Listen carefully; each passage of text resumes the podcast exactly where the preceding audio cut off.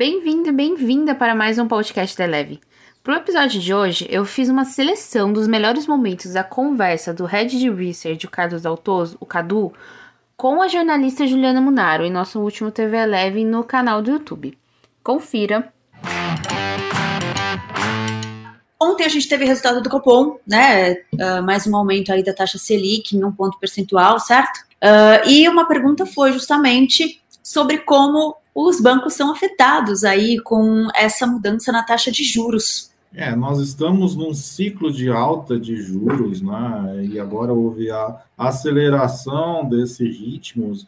Nós vimos aumentos de 0,75 nas reuniões anteriores e ontem de um ponto percentual, né, de 100 pontos base, justamente para conter essa inflação que está num patamar ali muito alto. Né? A gente sempre no Brasil tem que ter a preocupação com inflação, né? Temos um histórico de hiperinflação ali que é muito cruel ali com a renda do, do brasileiro, né? Então precisa sim ter muita preocupação com essa questão, né? E esse ciclo de tendência de Selic, muita gente faz comparativo até simples ali, né? De que o banco ganha no juros, mais juros e tal que não é bem assim, né? A gente tem uma dinâmica, num primeiro momento, até desfavorável para os bancos, porque ele acaba captando recursos né, mais uhum. caro e o giro da carteira, né, o duration daquela da carteira de crédito, ele é mais longo, então acaba num primeiro momento sofrendo um impacto negativo desse aumento de Selic na, na carteira de crédito, né? E, e, e, óbvio que num segundo momento, aí sim, resultado de tesouraria mais forte, é, com a carteira já reprecificada, novos patamares de juros, isso tende a ser favorável no médio e longo prazo. Mas tem um impacto inicial negativo, mas isso tem sido compensado, e a gente viu no, no resultado dos quatro grandes bancos que divulgaram até agora, né, por conta do mix. O que a gente tem visto uhum. é um um efeito ali, um crescimento da carteira de crédito mais de pessoa física do que de empresas, né? Isso uhum. tem, obviamente, um spread, um spread maior, um risco maior também, e, e, isso acaba beneficiando o resultado dos bancos, né? Nós vimos aí os quatro divulgando é, evolução do, do resultado de intermediação financeira no segundo trimestre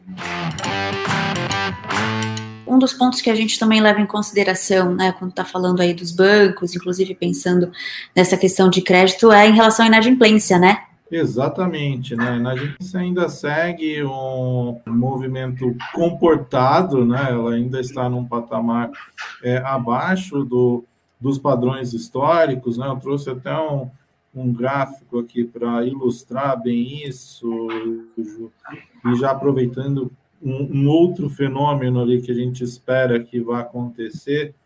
Deixa eu passar aqui. aqui.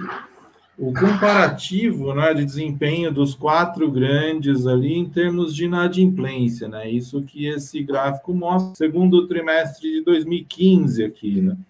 Então, lá atrás, antes do ciclo anterior ali de inadimplência, aqui, é, Petrolão, né? Muitas grandes empresas sofreram aqui downgrade né, da sua nota de risco uhum. de crédito, afetando mais Bradesco aqui. Então, o Banco do Brasil tinha a menor inadimplência, é, acabou sofrendo mais também, né, passou de 1,9 para 4,1 aqui no segundo trimestre de 2017, mas a do Bradesco chegou a 5,6 lá no início de 2017, né? Foram os dois mais afetados aqui, dá para ver bem na, na dinâmica, né?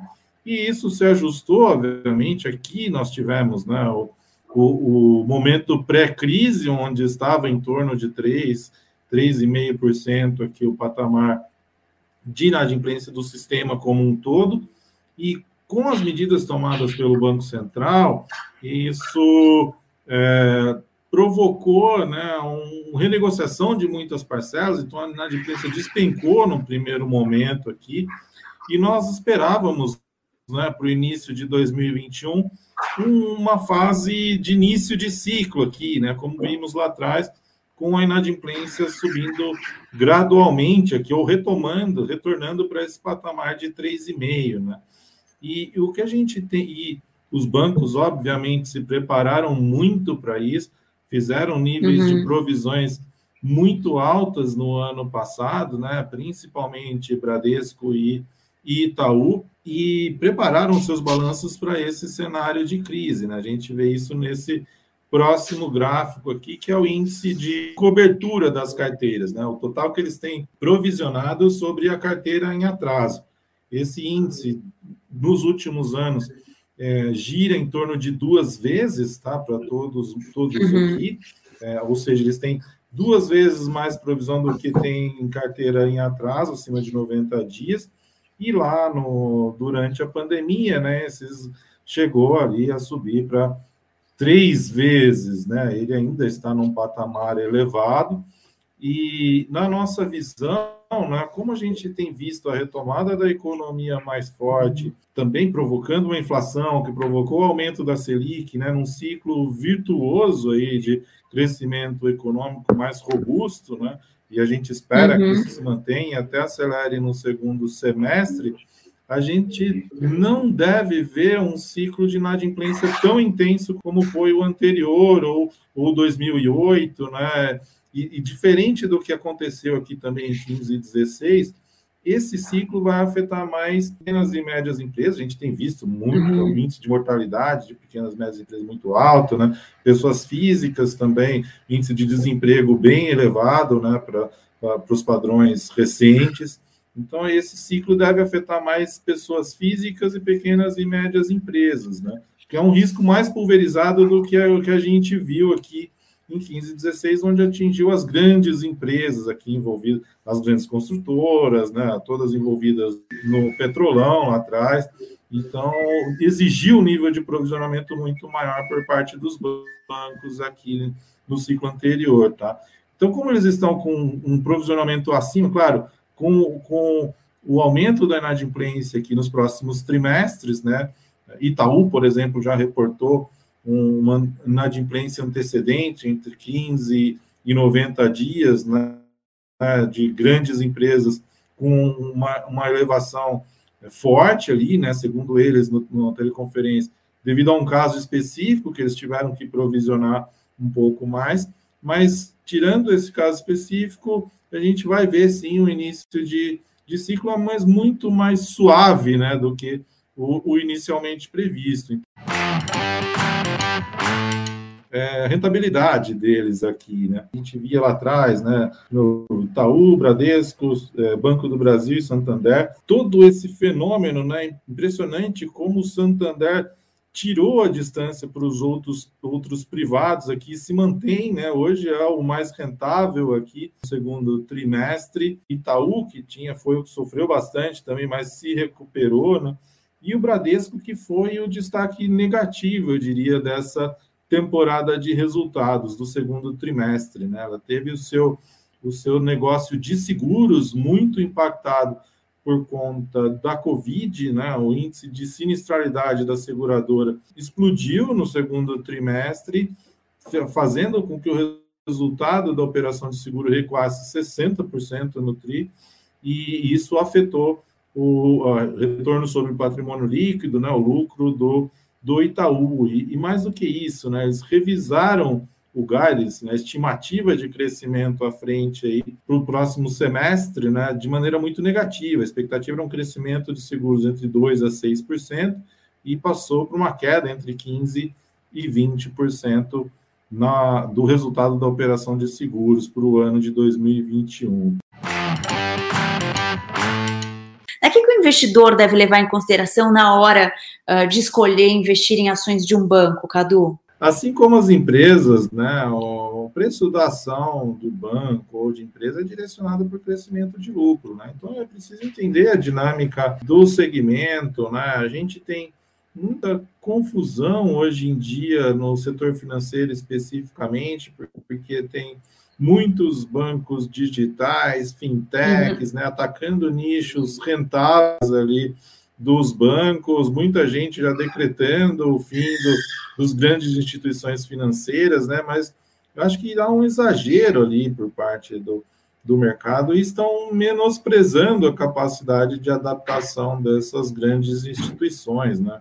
Acho que, claro, tem uma é, eles têm uma certa inércia ali e até uma demora para mudar muitas uhum. vezes o rumo, né? Mas a gente vê hoje, não é de hoje, né, que os bancos brasileiros estão na, na vanguarda aí global em termos de tecnologia, né? Muitos investidores estrangeiros, quando vinham para o Brasil há 10 anos atrás, ficavam maravilhados com os aplicativos e, e mensagens, né, de de texto que você recebia quando passava o cartão numa maquininha. Então, sempre os bancos tiveram o Pix, acho que é uma evolução espetacular, né? Os bancos mostrando ali nos seus resultados como o Pix tem evoluído e o, o, Bradesco, se não me engano, trouxe um gráfico interessante ali do uso né, das transferências de recurso com o Pix. O Pix acabou não roubando nem espaço do TED é, ou do DOC, né? Ele, ele, quem tem perdido o terreno é o dinheiro vivo e cheque, né? Que vem decaindo já há muitos anos. Então, isso é, é custoso para o banco, né? Ele acaba, o Pix acabou, então, é, trazendo uma economia ali de recursos de transacionar dinheiro vivo ali para as instituições financeiras, né? E... e... esse é um ponto que é interessante a gente olhar em qualquer empresa, né, Cadu? Não só o quanto ela consegue reduzir custo para tornar a operação dela melhor, né? Sim, exato, mais, mais eficiente, né? Uhum. Essa que é a busca ali também que as instituições financeiras fazem desde sempre. É, se tornarem operações mais eficientes ali, que as receitas ali superem muito a, a, as despesas. Hoje, o índice de eficiência dos bancos já está em torno de 30%, 35% ali dos grandes, né, uhum. de varejo, ou seja, é, as despesas representam 35% do total de, de receitas que eles geram.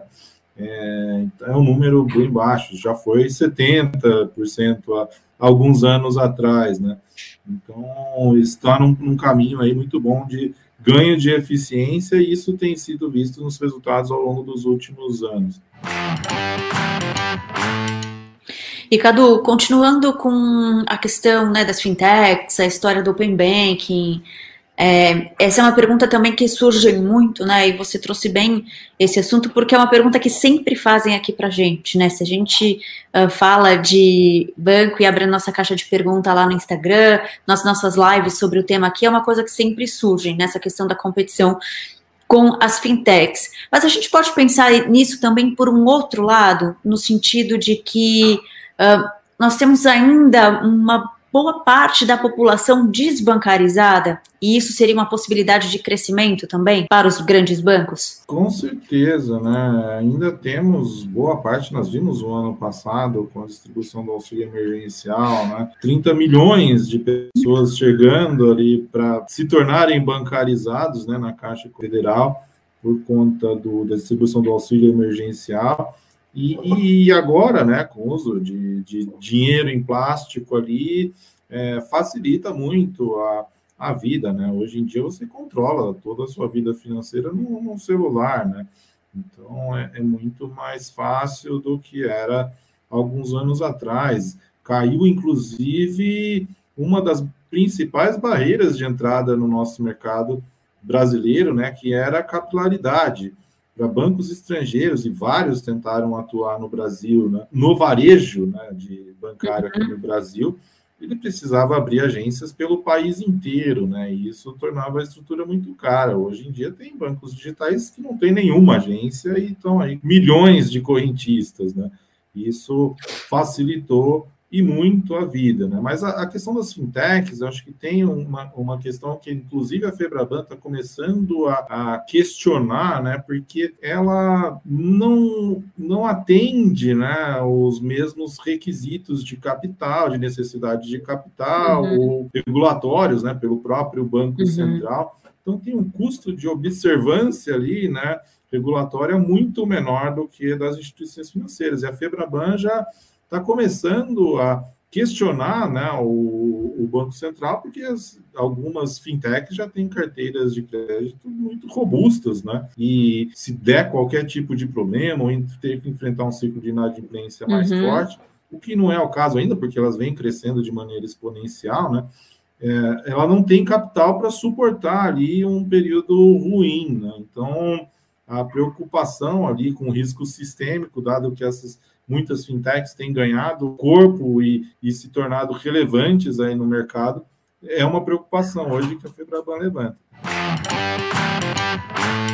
Pensando na estratégia mesmo de investimento, todo investidor, né, que está lá na bolsa de valores, tem que ter uma ação de banco, seja qual for, na sua carteira? Depende muito, Ju. É, sim, a, banco se encaixa como você disse. Né? A gente tem hoje os grandes tradicionais que a gente está falando aqui, mas tem uhum. os bancos digitais ali com rápido crescimento.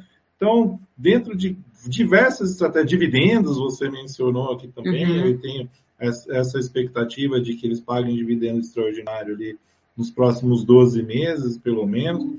Então, sim, cabe é, em vários tipos de estratégia, né? Mas os bancos vêm perdendo um pouco a, a relevância que tinha do, do, Ibovespa, né? Do índice da, uhum. da B3. O Itaú já foi, já teve 11, 12% de participação. Hoje, na, na primeira, na segunda prévia divulgada nessa semana, ela tende aí a 6% de, de participação, com a Vale chegando a 14%, né?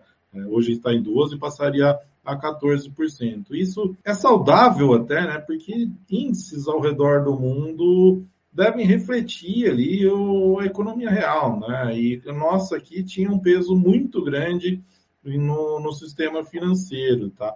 E, e, a gente tem visto novas empresas chegando ao mercado de setores diferentes, né? Já tivemos ali um número maior de IPOs esse ano do que no ano passado. A expectativa é que a gente quebre o recorde de 2007, né? De 67 ofertas esse ano.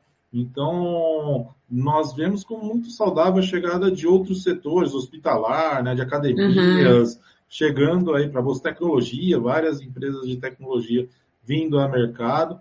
E, mas o setor financeiro hoje tem muitas oportunidades, né? E não só nos bancos, existem é, empresas de financeiros ali dos mais diversos hoje, listadas não só aqui quanto lá uhum. fora, né? Corretoras. Nós tivemos um IPO recente lá nos Estados Unidos da, da Robinhood, né? Da corretora que, uhum. que chamou tanta atenção aí do mercado por, por movimentações atípicas recentemente ali, e isso é muito saudável para o sistema como um todo, né? Mas os bancos, sim, a sua pergunta, cabem em diversos tipos de estratégia, desde dividendo, empresas de valor, crescimento, né? Há opções ali nessas mais diversas estratégias. Cadu, obrigada por todas as informações, pelo seu tempo aqui mais uma vez. Obrigado, Ju. Obrigado a todos que estão nos assistindo aí. Até a próxima. Gostou do podcast? Se você quiser escutar todos os comentários sobre os resultados de bancos dessa temporada, é só acessar a gravação completa no canal da Eleven Financial no YouTube. Está com dúvida, quer saber mais sobre estratégia ou tem algum tema que você gostaria de escutar aqui no podcast? Manda uma mensagem pra gente no nosso Instagram. Eu vejo você na próxima semana. Até mais!